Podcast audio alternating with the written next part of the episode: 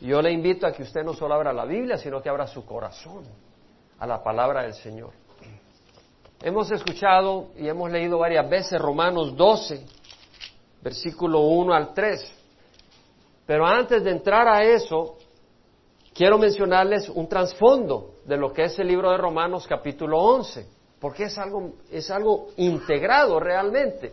Y si usted ha estudiado el estudio inductivo de la Biblia, se va a dar cuenta lo importante que es realmente no agarrar algo fuera de contexto.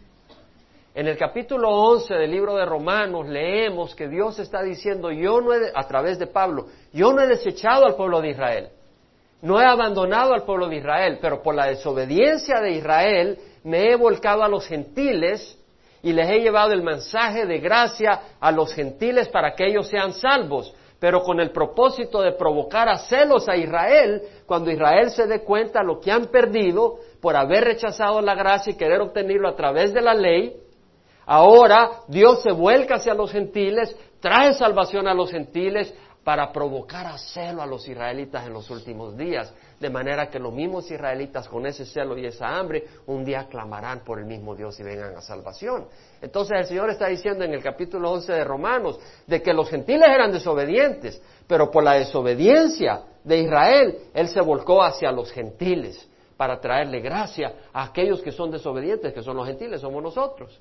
Éramos desobedientes, pero por la gracia hemos venido a Cristo Jesús. Y entonces dice Pablo, si nosotros, por ser desobedientes, aún así nos vino la gracia, ahora los israelitas que son desobedientes, como se nos mostró gracia a nosotros que somos desobedientes, un día a los israelitas desobedientes se les mostrará gracia también.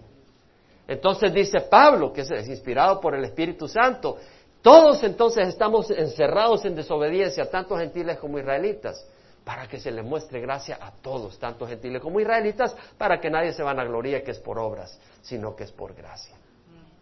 Eso es lo que dice Pablo. Y cuando Pablo está enseñando eso, de repente dice, caramba, dice, lo puede leer en el 11, 30 al 31, 32, dice, así como vosotros en otro tiempo fuiste desobedientes a Dios, pero ahora se os ha mostrado misericordia por razón de la desobediencia de ellos, Así también ahora estos han sido desobedientes para que por la misericordia mostrada a vosotros también a ellos, ahora les sea mostrada misericordia. Porque Dios ha encerrado a todos en desobediencia para mostrar misericordia a todos. Es lo que hemos compartido. Amén. Pero luego viene Pablo y dice, caramba la sabiduría de Dios. Caramba la sabiduría de Dios. Los judíos rechazaron la gracia. Entonces Dios no les da la espalda porque le había hecho la promesa a Abraham que su descendencia iba a heredar la tierra. Entonces, para no darle la espalda, lo que hace es irse de Israel para provocar a hacerlo Israel, de manera que Israel un día doble las rodillas. Y entonces dice, dice Pablo, profundidad de las riquezas y de la sabiduría y del conocimiento de Dios. Cuán insondables son sus juicios e inescrutables sus caminos. Es decir, los juicios de Dios, la sabiduría de Dios es profunda, insondable. Es decir, tú tiras una cuerda abajo para saber dónde está el fondo, no hayas fondo. Dice, cuán insondables son sus juicios e inescrutables sus caminos. Es decir, no puedes entender los caminos de Dios, son más altos que los caminos de los hombres. Todo eso está hilado. Luego dice, pues ¿quién ha conocido la mente de Dios para que sea su consejero? ¿Quién llegó a ser su consejero? ¿Qué está diciendo? ¿Qué está diciendo Pablo? La sabiduría de Dios. Se admira de la sabiduría de Dios. Y luego dice, ¿Y quién le ha dado a él primero para que le tenga que recompensar?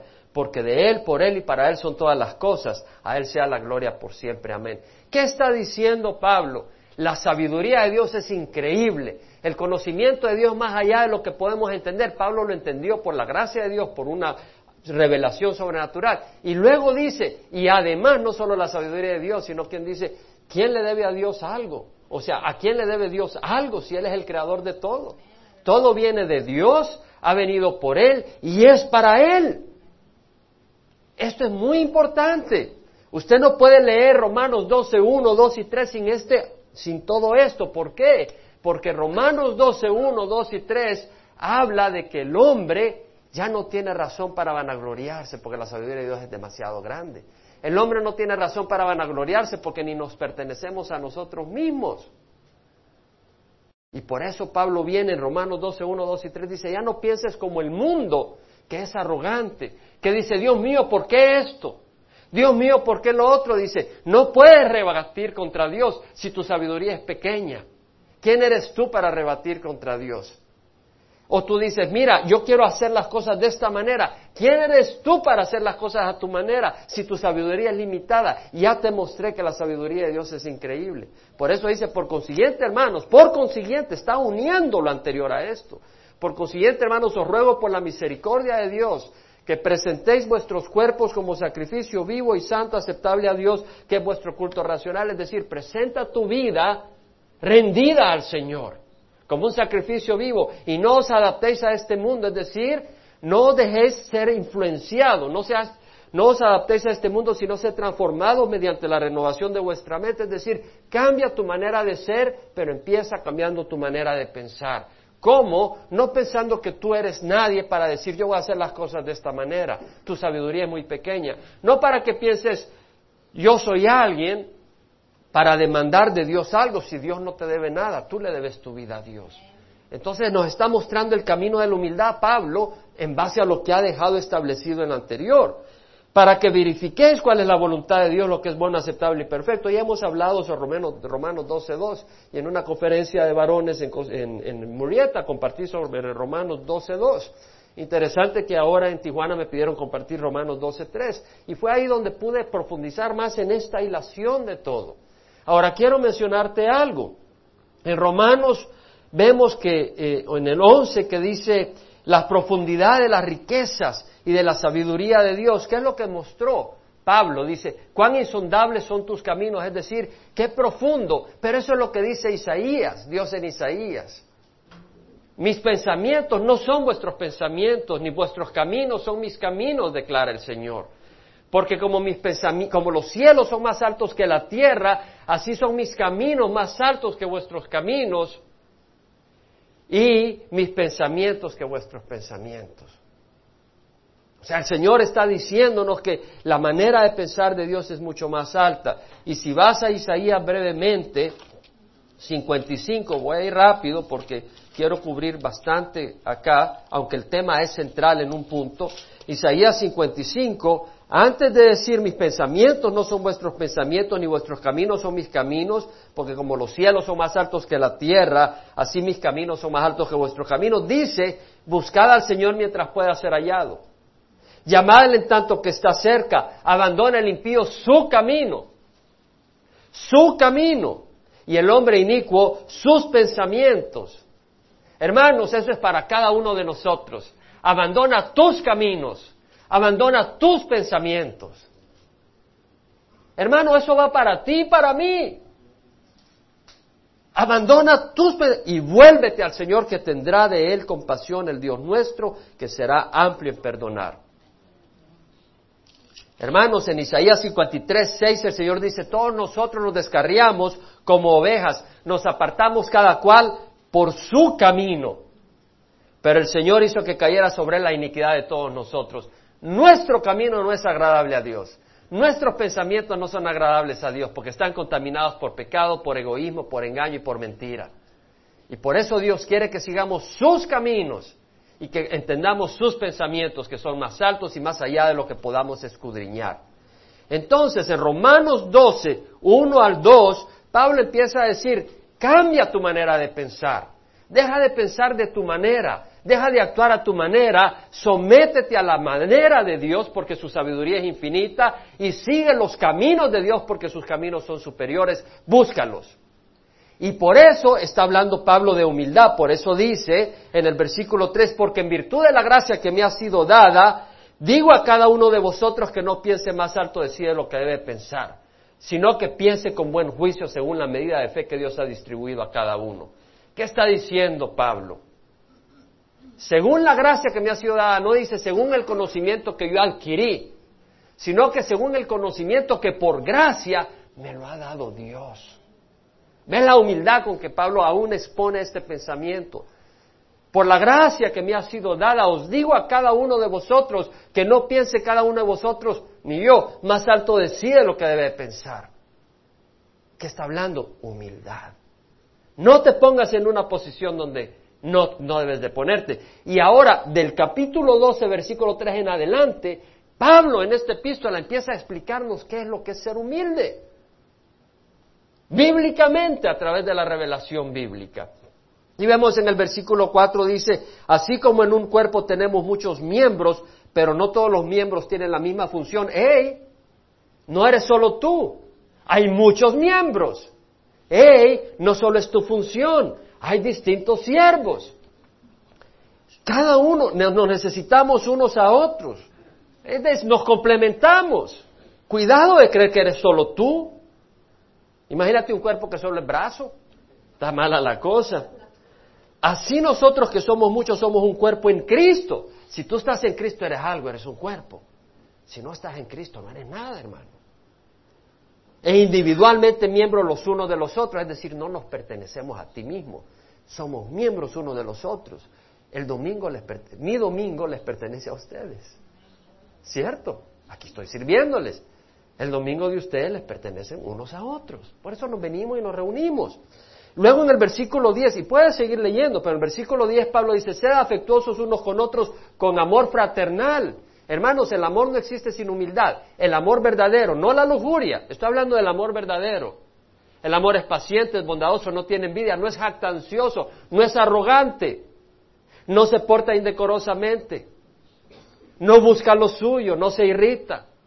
Estamos viendo lo que está definiendo Pablo como el amor. Todo lo sufre, todo lo espera, todo lo cree, todo lo soporta. ¿Qué nos está enseñando? Que el amor es humilde. Tú no vas a amar si solo piensas en ti. Vas a buscar que te amen, pero no vas a amar. Está, está definiendo la humildad. Piensa distinto, no te perteneces. Con amor fraternal, con honra, daos preferencia unos a otros. Daos preferencia. ¿Qué quiere decir? Piensa en otros, no en ti. Está hablando, ¿por qué? Porque no te perteneces. Y porque ese es el camino de Dios. Dios nos está estableciendo. Gozándoos en esperanza. No, yo quiero ya la, la resolución. Yo quiero ver ya mis tesoros celestiales. El Señor dice, todavía no te toca. Hasta que te llame. Y te voy a llamar hasta entre 30 años. Ay, no. Llámame ya, ya no aguanto esto. Tienes que esperar. El asunto es gozarte en esperanza. A veces tú dices, ya se acabó, Señor, hasta aquí. Me pongo en strike, cuelgo los guantes, arrojo la toalla. El Señor dice, no, gózate en la esperanza. Pero a veces es difícil gozarse en la esperanza porque somos orgullosos. Queremos las cosas a nuestro tiempo.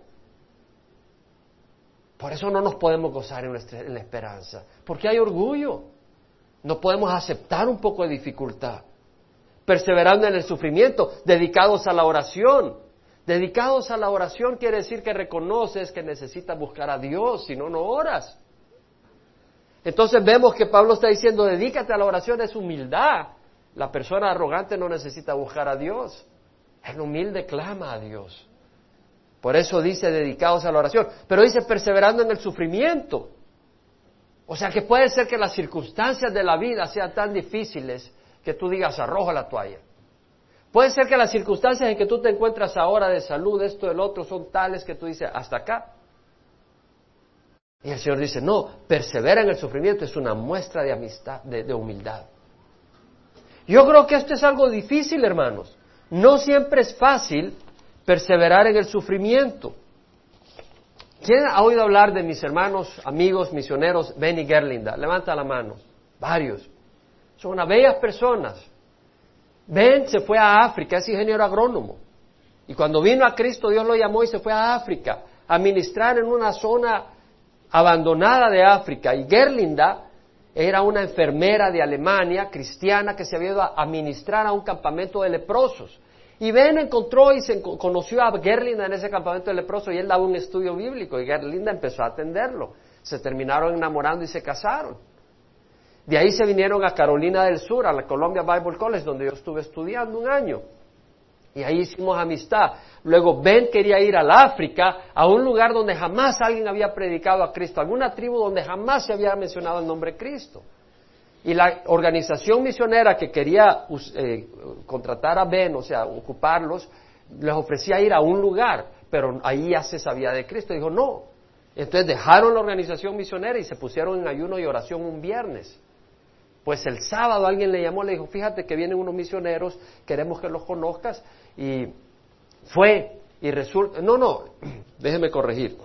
Fue, no sé, no sé cómo terminó llegando al Columbia Bible College al almuerzo, pero se encontró con un misionero ahí. Y ese misionero tenía contactos con la tribu Men. Y de ahí se hizo el contacto, etcétera. Los detalles los tengo escritos porque él me escribió una carta. Terminaron yendo a la tribu Men de África. Nadie les había predicado el Evangelio.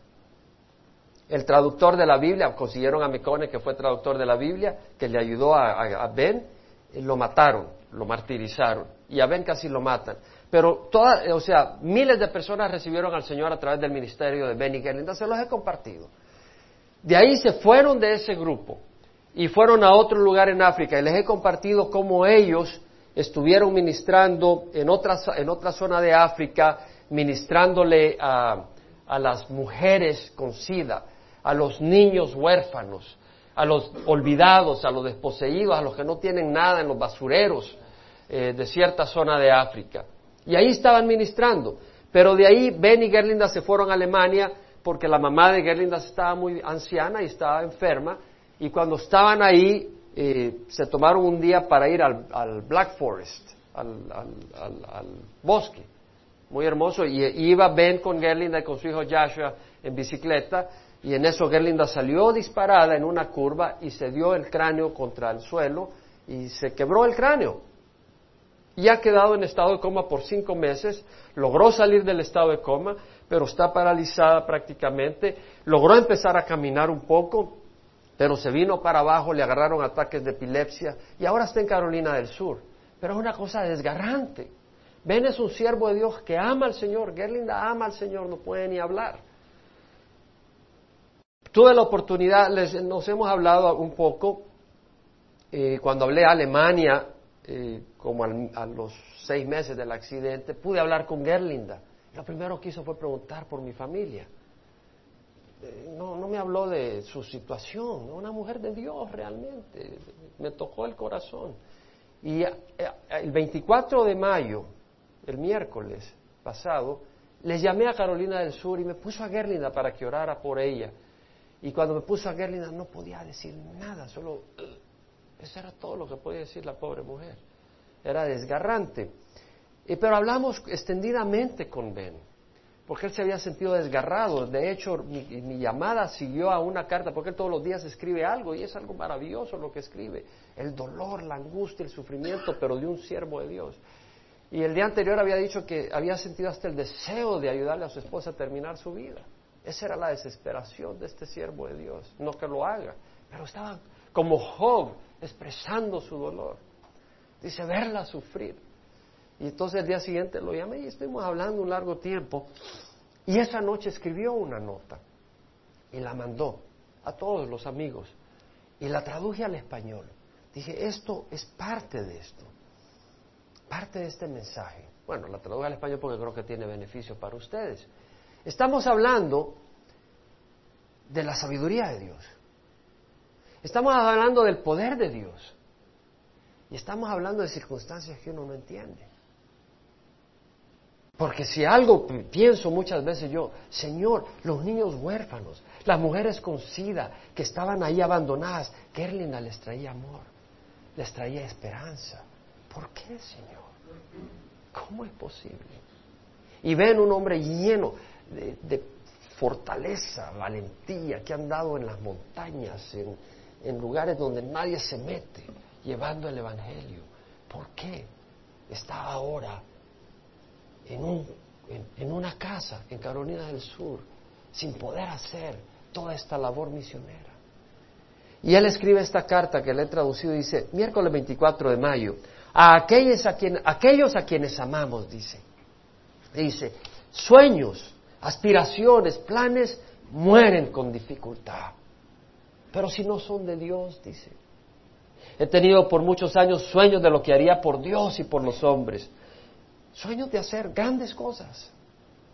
Por supuesto, estas eran aspiraciones y visiones mías y no necesariamente la razón por la que nuestro Dios me tiene acá, en este antiguo planeta al cual la gente le llama Tierra. Aún así pensaría que ya que uno tiene estos sueños, estas aspiraciones han de ser de Dios, pues son nobles y benéficos aparentemente. Ir y compartir, llevar el Evangelio a las esquinas del mundo. El problema es que puede que no vengan de Dios. Los caminos de Dios ciertamente son diferentes a los nuestros. La dificultad reside, sin embargo, en separarnos de estos caminos, de estos sueños de antaño. Seguramente Dios vería las cosas a mi manera, después de todo son buenos sueños, ¿acaso no lo son? Pero de nuevo, ¿cómo es que la vida siempre aparentemente se mete en medio impidiendo la realización de aquello que uno aspira y acaricia lograr en la vida? Debe ser culpa de la vida. Ciertamente no puede haber ningún problema con mis sueños, mis aspiraciones. Esta no es poesía, es la carta de un hombre desgarrado, que ha ministrado año tras año en las selvas de África, en los desiertos de África, y que está sangrando internamente por el dolor de ver a su esposa inutilizada y con dolor. Dice, ¿debo rendir todo? ¿Es acaso posible rendirlo? ¿Y vale la pena rendirlo? En mis fuerzas definitivamente que no puedo, pero con la ayuda de Dios sí.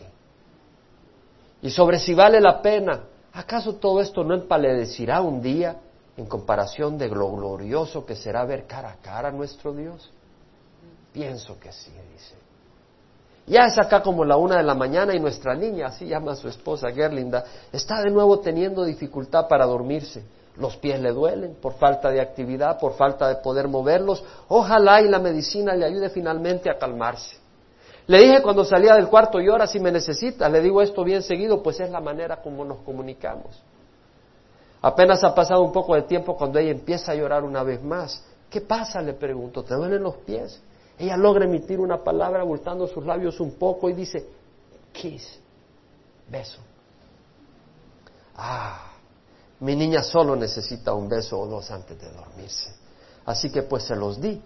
Esta fue una de esas ocasiones en que ella lloró y yo pude entender lo que le pasaba. Gracias, Padre, por estas pequeñas victorias, estas oportunidades de entender un poquito la vida. Hablaba con un querido hermano por larga distancia esta tarde, hablamos acerca de tratar de entender verdaderamente a nuestro Dios, un tema difícil. Suena que tomaría toda una vida para llegar apenas a la sombra de entenderlo. Así es la vida, ¿no? Nuestra niña está llorando de nuevo mientras escribo estas líneas, así que tengo que terminar acá. Sí, los sueños mueren con dificultad. Y estoy tratando de confiar en Dios más que ningún sueño, aspiración, plan que tenga. El corazón, sin embargo, por alguna razón está más dispuesto a confiar en sueños que en nuestro Dios. Lo lograremos con la ayuda de Dios. Termina. Hermanos, yo dejé El Salvador por un sueño. Yo tenía un sueño en mi país. Quería involucrarme en el desarrollo tecnológico y se destruyó. Y Dios me dio vida eterna.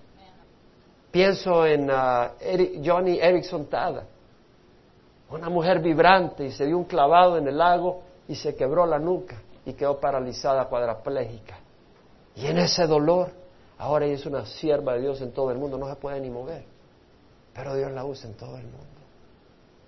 Los caminos de Dios no son nuestros caminos, no son nuestros caminos. Pero Ben y Gerlinda tienen que dejar sus sueños y confiar que el camino de Dios es más alto que sus sueños. Y esa es humildad. Tú y yo tendremos sueños, aspiraciones. Y Dios dice, déjamelos. Sigue mi camino. Sigue mis aspiraciones, no los tuyos. Confía en mí. Yo sé más que tú. Requiere humildad. Requiere humildad. Pablo sigue en la humildad y nos dice en el versículo 13, contribuyendo para las necesidades de los santos, practicando la hospitalidad, es decir, hey, no se trata solo tu, tu bolsa, es de ayudar a los demás, a los santos, porque somos santos por la sangre de Cristo. Bendecid a los que os persiguen, bendecid y no maldigáis. ¿Por qué puedes bendecir a los que os persiguen? Porque no se trata de ti, se trata de los demás. Gozaos con los que gozan y llorad con los que lloran. Ajá, Somos distintos. Cuando yo, estoy, cuando yo estoy alegre, quiero que todo el mundo se ponga a silbar conmigo. Y cuando yo estoy triste, quiero que todo el mundo se ponga a llorar conmigo. Pero no dice eso, dice, mira a los demás y ponte de acuerdo al humor de ellos, no que ellos pongan a ponerse a ti. No te preocupes de cómo estás tú. Preocúpate cómo están ellos para ponerte a chillar con los que chillan. Es lo que dice el Señor. Tened el mismo sentir unos con otros, no seas altivos en vuestro pensar, sino condescendientes con los humildes, no seáis sabios en vuestra propia opinión. Yo sé, yo sé más que ti, déjame decírtelo. No, no, no, no. un momento, dice el Señor. No seas sabio en tu propia opinión. Nunca paguéis a nadie mal por mal, respetad lo bueno ante todos los hombres, si es posible, cuanto a vosotros dependa, estad en paz con todos los hombres, amados, nunca os venguéis, sino dad lugar a la ira de Dios, porque escrito está, mía es la venganza, yo pagaré. ¿Qué está diciendo? No te puedes vengar, ¿por qué? Porque tú no eres Dios. Eso me toca a mí. Mía es la venganza, yo pagaré. No te metas donde no te corresponde. Tú no eres Dios. Esa es humildad. Pero si tu enemigo tiene hambre, dale de comer, y si tiene sed, dale de beber, porque haciendo eso le amontonarás carbones encendidos sobre su cabeza, no para quemarlo, sino para destruir a un enemigo y ganar un amigo. No seas vencido por el mal, sino vence con el bien el mal. En el capítulo 14, Pablo sigue hablando de lo que es la humildad. Dice, ¿quién eres tú para juzgar al creado de otro? Ante su propio amo está en pie o cae y en pie se mantendrá porque poderoso y fiel es el Señor para sostenerlo en pie. No te andes juzgando a medio mundo y empieza a hablar. Algunos dicen que un día es superior a otro para observarlos y unos observan el sábado, otros el domingo. Dice, tú decide en tu mente. Para otro todos los días son igual, decide en tu mente, pero no juzgues. O sea que nadie te puede juzgar porque nos reunimos el domingo y no el sábado. El que lo está haciendo está contra las escrituras. Y luego habla de comer. Para uno comer todo está bien, para otro no, solo legumbres. Tú decide, pero no estés juzgando a medio mundo. Y luego dice Pablo, estoy convencido de que nada es inmundo en sí mismo. Usted no te puede juzgar por comer cerdo. Pero vemos que hay un grupo que te juzga si te reúnes el domingo y no el sábado. Está ya contra la palabra de Dios. Están arrogantemente violando la palabra del Señor. Dice, un momento, un momento. ¿Quién eres tú? Tú no eres Dios para juzgar. No juzguemos. No quiere decir que no puedas ver las cosas. No quiere decir que si alguien está cometiendo adulterio diga, yo no juzgo, hermanito. No, no seas tonto. Amén. La palabra, la palabra se nos da para poder juzgar las cosas, pero no juzgar en cosas de que no son morales, sino cosas de libertad, que podemos tener libertad. No tenemos libertad para entrar en pecado. Y vemos en el capítulo 14, versículo 7, que dice, pero ninguno de nosotros vive para sí mismo y ninguno muere para sí mismo. Esa es humildad, tú no vives para ti. Yo soy esclavo, le pertenezco al Señor. Pues si vivimos para el Señor, vivimos. Y si morimos para el Señor, morimos, ya sea que vivamos o moramos, somos del Señor, la alabanza que cantamos el viernes. Si vivimos, para el Señor vivimos, no para nuestros caprichos. Hicimos, y ahí está nuestra plenitud. Entonces vemos que Pablo nos está enseñando humildad. Ahora, quiero ahora mencionarte un par de cosas que ya lo he mencionado en el pasado, porque hay algunas cosas que hemos mencionado, pues de algo tenemos que repetir, ¿no? El hombre es necio y arrogante, hermanos. Ayer estaba viendo un artículo, porque como estamos preparando para Cuba, siempre me gusta chequear alguna cosa última. Y ayer salió un artículo que dice, ¿qué es primero, el huevo o la gallina? Ya descubrieron qué es primero. El huevo, dicen. No, se equivocaron, fue primero la gallina. Pero ellos dicen el huevo. Entonces, saca el artículo que pusieron a un filósofo, a un científico y a un criador de pollos. Y los tres se pusieron a discutir y llegaron a la conclusión que tuvo que hacer el huevo. Digo, qué tontería. Entonces dicen que ya resolvieron un enigma de todos los siglos. Y lo resolvieron porque como sale la película de Disney de Pequeño Pollo, tenían que resolver ese dilema. Así que tres personas, ¿y, ¿y por qué necesitan un filósofo? Si es ciencia no necesitan un filósofo para resolver el problema. Y no fue el huevo, fue la gallina pero el hombre en su necedad. Hermanos, la humildad, el entender que Dios sabe más. Hermano, ustedes están tragando algo que les va a caer duro, porque no es fácil lo que estamos leyendo. Nuestro Señor Jesucristo es en Semaní. Dijo, Señor, no mi voluntad, sino la tuya. No es fácil. Claro, vamos a Lina Naut a comernos unas hamburguesas o a los tacos a comer un taco. Claro, Señor, si es tu voluntad, vamos. Pero cuando viene la cosa dura, cuando hay, cuando hay circunstancias que retan tu mente, yo no sé si te ha pasado a ti, Cuando vives situaciones que tiró la toalla, ahí es donde vamos a ver lo que estás recibiendo, porque ya lo estás recibiendo, para que lo puedas aplicar. La humildad, hermanos, no es una opción, es un mandato. Él te ha mostrado, hombre, que es bueno y que es lo que demanda Jehová de ti, sino practicar la justicia, amar la misericordia y caminar humildemente con tu Dios. Es un mandato. Él te ha mandado. Él te ha declarado qué es bueno y qué es lo que demanda el Señor de ti. Los sacrificios de Dios, dice David, son el espíritu contrito, el corazón contrito y humillado, oh Dios no despreciarás. Si tú tienes un corazón arrogante, Dios lo va a despreciar. Dios requiere un corazón humillado. De hecho, sin la humildad no puedes entrar al reino de los cielos. Dice el Señor, bienaventurados los pobres en espíritu, porque de ellos es el reino de los cielos. Bienaventurados los que lloran, porque ellos serán consolados. Bienaventurados los humildes, porque ellos heredarán la tierra. Sin la humildad no puedes entrar al reino de los cielos. Y la humildad, vuelvo a recordarlo, lo hemos enseñado, no es la autorrepulsión, la baja, la baja autoestima, el autocastigo. En Colosenses 2.8 dice Pablo, mirad que nadie os haga cautivos por medio de su filosofía y vanas sutilezas según la tradición de los hombres, conforme a los principios elementales del mundo y no según Cristo. Es decir, cuidado de que nadie os engañe seas cautivos de una mentira. Y en el versículo 18 dice, nadie os defraude de vuestro premio, deleitándose en la humillación de sí mismo Tú te puedes humillar y tirarte latigazos y sangrarte. Esa humillación no es la que busca Dios. Ya su Hijo sufrió y sangró en la cruz por ti. Dice, que nadie os defraude de vuestro premio deleitándose en la humillación de sí mismo y en la adoración de los ángeles, basándose en las visiones que ha visto. Tú puedes tener visiones, pero que no vengan de Dios hinchado sin causa por su mente carnal, pero no haciéndose a la cabeza, no agarrándose de la cabeza, de la cual todo el cuerpo nutrido y unido por las coyunturas y ligamentos crece con un crecimiento que es de Dios. Por eso estudiamos la palabra, para crecer de Dios, no de filosofía de hombre. Si habéis muerto con Cristo a los principios elementales del mundo, ¿por qué como si aún vivieras en el mundo sometéis a preceptos tales no manipules, no gustes, no toques, todo lo cual se refiere a cosas destinadas a, perecer con el uso, según los preceptos y enseñanzas de los hombres. Tales cosas tienen a la verdad la apariencia de sabiduría en una religión humana, en la humillación de sí mismo y en el trato severo del cuerpo, pero carecen de valor alguno contra los apetitos de la carne. ¿Cuántas personas dejaron el mundo y se fueron al desierto o se metieron en monasterios y terminaron con la misma inmoralidad en su mente a donde iba, porque iba con ellos?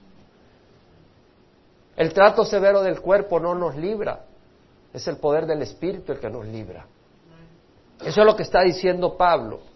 Entonces, la humildad no es autorrepulsión, es obediencia al Señor, es aceptar la voluntad de Dios.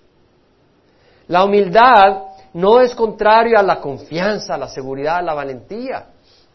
Salomón le dijo, perdón, David le dijo a su hijo Salomón, esfuérzate y sé valiente y haz la obra. No temas ni te acobardes, porque el Señor Dios, mi Dios, está contigo, Él no te fallará ni te abandonará hasta que la obra del servicio del templo del Señor sea completa. Es decir, no temas, sé, valiente. La humildad no es ser todo tímido. Tú puedes ser todo tímido y estar lleno de orgullo. Tú puedes ser valiente y ser lleno de arrogancia. Él dice, sé valiente, pero sé humilde.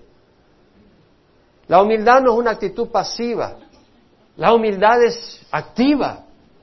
El Señor Jesucristo dijo, sabéis que los gobernantes los gentiles se enseñorean de ellos y que los grandes ejercen autoridad sobre ellos. No ha de ser así entre vosotros, sino el que quiera ser entre vosotros grande será vuestro servidor y el que quiere entre vosotros ser el primero será vuestro siervo. Así como el Hijo del Hombre que no vino para ser servido, sino para servir y dar su vida de rescate para muchos. Es decir, dice Pablo, dice el Señor, ¿quieres ser grande? Sé el último. Sirve. Sirve a los demás. Es decir, quieres llenar tu plenitud, el propósito de tu vida. Dios te ha llamado ahora para servir a los demás. Ahí vas a hallar cumplimiento. Hay unos que están 24 horas en su trabajo, 13 horas en su trabajo, 15 horas en su trabajo todos los días.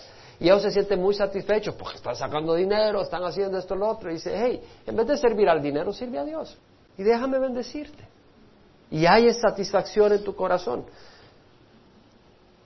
La humildad es morir al yo y que Cristo vive en mí.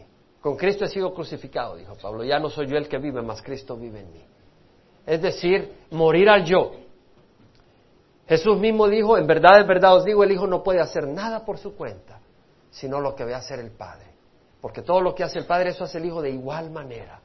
Si el Hijo no puede hacer nada por su cuenta, ¿quiénes somos nosotros para querer hacer las cosas a nuestra manera? No tenemos derecho, no tenemos la sabiduría, no nos pertenecemos. Jesús dijo, he descendido del cielo no para hacer mi voluntad, sino la voluntad del que me envió. Amén. Vemos lo que es humildad. El hombre no es humilde, no somos humildes, somos arrogantes. Queremos hacer las cosas a nuestra manera. Dios no sabe, yo sé. Queremos hacer las cosas como que si nos pertenecemos a nosotros mismos. No. Cuando tienes que tomar una decisión, ya sea una carrera, jóvenes, ya sea un trabajo, ya sea un cónyuge con el que te vas a casar, busca la voluntad de Dios. Si tú buscas algo fuera de la voluntad de Dios, no va a estar bueno para tu vida. Vas a vivir para sufrir las consecuencias. Busca la voluntad del Señor. Pablo dice, el hombre natural no acepta las cosas del Espíritu de Dios. Y no las puede entender porque se han de discernir espiritualmente. Para saber la voluntad de Dios necesitas el Espíritu. Para saber qué es humildad. Para ver nuestra condición. Para entender los beneficios de la humildad. Para querer ser humilde. Para vencer nuestra condición. Se necesita el Espíritu Santo. Jesús dijo, recibiréis poder cuando el Espíritu venga sobre vosotros. Y me seréis mis testigos. Testigo, Jesús es humilde. Un testigo debe ser humilde. La humildad es un fruto del Espíritu. El fruto del Espíritu es amor, gozo, paz, paciencia, benignidad, bondad, mansedumbre. Mansedumbre. La humildad es un fruto del Espíritu, no lo podemos lograr nosotros. Lo que tenemos que hacer es dar el corazón a Cristo, rendirnos y rogarle que Él nos ayude. Andrew Murray dijo, enseñanzas externas y esfuerzos personales no tienen poder para conquistar el orgullo o crear un corazón humilde en la persona. Vez tras vez Jesús les había dicho a los discípulos, a los fariseos, a las multitudes, que la humildad era el único camino a la gloria de Dios. Pero ellos habían tratado de aprender sus lecciones y firmemente habían resuelto no contristarlo, pero todo era en vano. Es únicamente por medio de Cristo habitando en nosotros, en su divina humildad, que nosotros podemos volvernos realmente humildes. Necesitamos recibir la humildad de Cristo. Si vivís conforme a la carne, habréis de morir. Pero si por el Espíritu ponéis a, muerte las obras de la carne, viviréis. Tú no puedes crucificar la carne. Tú agarras una mano y te crucificas una mano. ¿Cómo te crucificas la otra? Necesitas el Espíritu Santo para poner a muerte las obras de la carne. La humildad es una fuente de bendiciones. Hay muchas bendiciones. Una, un corazón humilde tiene la manifestación de Dios. Dios se manifiesta a los humildes. Dios se esconde a los arrogantes. Juan 14, 21, 23 dice, el que tiene mis mandamientos y los guarda, este es el que me ama. Y la humildad es un mandamiento. Y el que me ama será amado por mi Padre y yo lo amaré y me manifestaré a él. Si alguno me ama, guardará mi palabra y mi Padre lo amará y vendremos a él y haremos con él morada. Tendremos la compañía de Jesús. Jesús no habita con lo orgulloso, sino con lo contrito. Él habita en lo alto y en lo sublime y en lo de contrito corazón, dice Isaías. Ahí habita Jesucristo. Ahí habita Dios. Muchas veces perdemos la paz. Muchas veces es por, por dudas, muchas veces por distintas razones, pero yo creo que muchas es por la falta de humildad, por no aceptar la voluntad de Dios, por no aceptar los caminos de Dios, por no creer que los caminos de Dios son superiores a los nuestros y que Dios en su camino va a lograr su propósito en nuestra vida y arrogantemente rechazamos los planes de Dios, rechazamos las circunstancias de Dios. Jesús dijo, venid a mí los que estáis cansados y cargados, y yo os haré descansar. Tomad mi yugo sobre vosotros y aprended de mí, que soy manso y humilde de corazón, y hallaréis descanso para vuestras almas. Porque mi yugo es fácil y mi carga es ligera. ¿Qué dice el Señor Jesús? Venid a mí los que estáis cansados y cargados, y yo os haré descansar. Tomad mi yugo sobre vosotros y aprended de mí que soy manso y humilde de corazón. Es decir, vas a hallar descanso si aceptas al Señor Jesús, si aceptas su voluntad, si te rindes y dices, Señor, perdóname, ayúdame a confiar en ti. Tal vez tú nunca has recibido al Señor Jesucristo. Con los ojos cerrados le pido todos en respeto en este momento especial. Con los ojos cerrados. Si tú nunca has recibido a Jesucristo, yo hoy te invito a que digas, Señor, yo no entiendo mis circunstancias. Yo no entiendo mis circunstancias, pero decido darte mi corazón. No buscar mi propio camino, sino aceptar el tuyo. Ayúdame, Señor. Jesús mismo pidió ayuda. Padre, si es posible, quita de mí esta copa, pero que no se haga mi voluntad, sino la tuya. ¿Estás dispuesto a que Jesús haga su voluntad en tu corazón?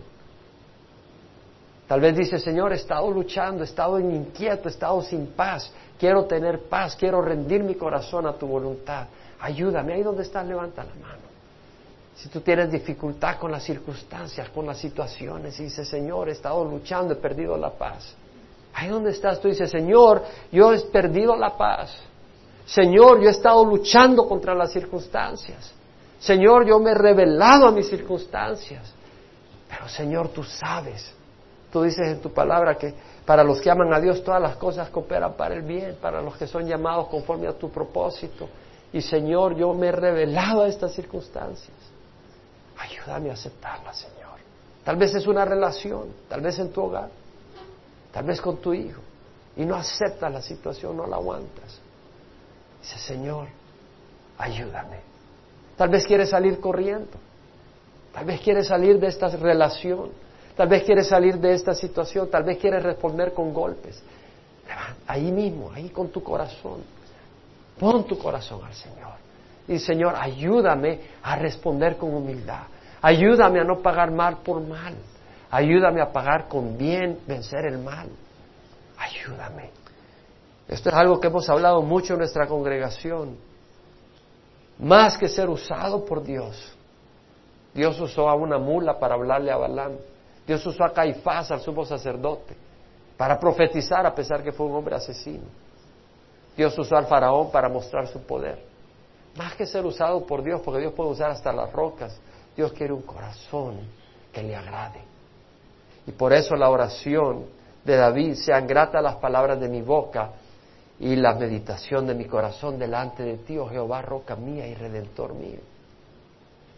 Sean gratas las palabras de mi boca y la meditación de mi corazón.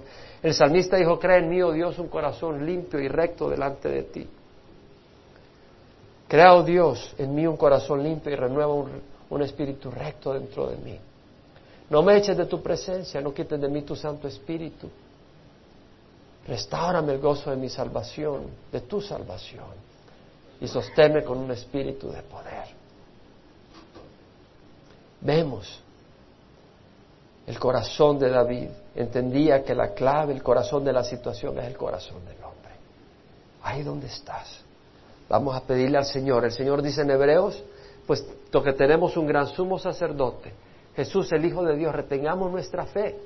Pues no tenemos un sacerdote que no pueda compadecerse de nuestras debilidades, sino uno que ha sido tentado en todo como nosotros. Acerquémonos pues con confianza al trono de gracia para que recibamos misericordia y hallemos gracia para la ayuda oportuna.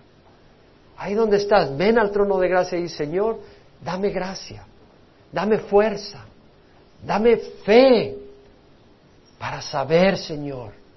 Dame humildad para entender que tus caminos son más altos que los míos, que tú entiendes lo que estás haciendo. Ayúdame, Señor. Ayúdame. Ahí habla el Señor. Órale al Señor. Y acuérdate que tu vida no te pertenece, le pertenece a Dios. Háblale al Señor. El Señor te escucha. Y si nunca has recibido a Cristo, Tienes que recibirlo, porque la palabra del Señor dice, si confiesas con tu boca a Jesús por Señor y crees en tu corazón que Dios lo resucitó de la muerte, serás salvo. Si confiesas con tu boca a Jesús por Señor, deja de ser Señor de tu vida. Deja de ser el arquitecto, el artífice de tu vida. Confiesa a Jesús por Señor. Y si crees que Jesús lo resucitó de la, que Dios lo resucitó de la muerte, serás salvo. Porque con la boca se confiesa para salvación y con el corazón se cree para justicia, dice la palabra. O sea, al creer en tu corazón estás aceptando la, la palabra de Dios. Y al aceptar y al reconocer que la palabra de Dios es verdad, estás reconociendo a Dios como verdad y no como mentiroso. Y Dios entra y tú naces de nuevo. Padre, te damos gracias, Señor. Porque tu palabra es verdad, Señor. Y porque no nos has dejado huérfanos ni sin dirección. Reconocemos que te pertenecemos. Reconocemos que tu sabiduría es mayor que la nuestra que tu amor es infinito, pero nuestra mente siempre se subleva, Señor. Y cuando vienen circunstancias, cuando vienen planes que no los entendemos, nos sentimos en tormenta, Señor. Perdónanos. Ayúdanos a confiar en ti. Ayúdanos a, en lugar de resistir tu voluntad, a aceptarla, Señor. Ayúdanos, Señor, a creer que tú eres tan bueno porque lo eres. Y perdona nuestra maldad, Señor. Te damos gracias que tienes planes maravillosos para nosotros, Señor. Bendice esta congregación, Señor. Derrama tu espíritu sobre cada miembro, Señor. Glorifícate, Padre Santo. Y que la gracia de nuestro Señor Jesucristo, el amor del Padre y la comunión del Espíritu Santo sea derramada sobre cada uno de nosotros. Te lo rogamos en nombre de Cristo Jesús. Amén.